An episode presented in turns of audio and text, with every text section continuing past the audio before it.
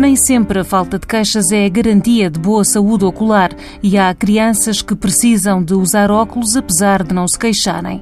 A oftalmologista Maria João Santos dá dois exemplos. Um deles é a situação em que um olho vê bem e o outro vê mal. Isto pode passar perfeitamente despercebido, tanto à criança como aos pais. E a causa desta situação pode ser, por exemplo, uma diferença de refração, ou seja, de graduação entre os dois olhos. E se esta diferença for importante e não for corrigida com a prescrição dos óculos na infância, pode conduzir ao chamado olho preguiçoso ou ambliopia.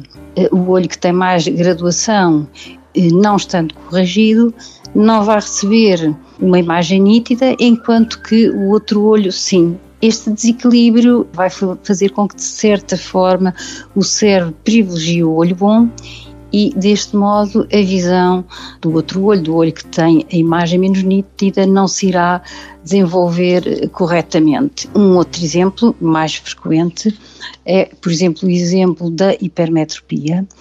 A criança pode, por exemplo, fartar-se um pouco mais cedo das tarefas de perto, mas sem que repare, e os pais podem também não se aperceber perante isto, porque são situações que na verdade podem passar despercebidas e porque são importantes, nomeadamente do olho preguiçoso, é recomendado que as crianças saudáveis e sem queixas que façam uma primeira consulta de oftalmologia entre os 2 e os 4 anos de idade. Eu diria que os 3 anos é uma boa altura e a outra altura também importante será entre os 5 e os 6 anos altura em que a criança vai para o primeiro ano, porque eh, uma boa visão, uma boa cuidado visual irá certamente contribuir também para o seu bom desempenho escolar. Amanhã tiramos dúvidas sobre lentes de contacto em crianças e jovens.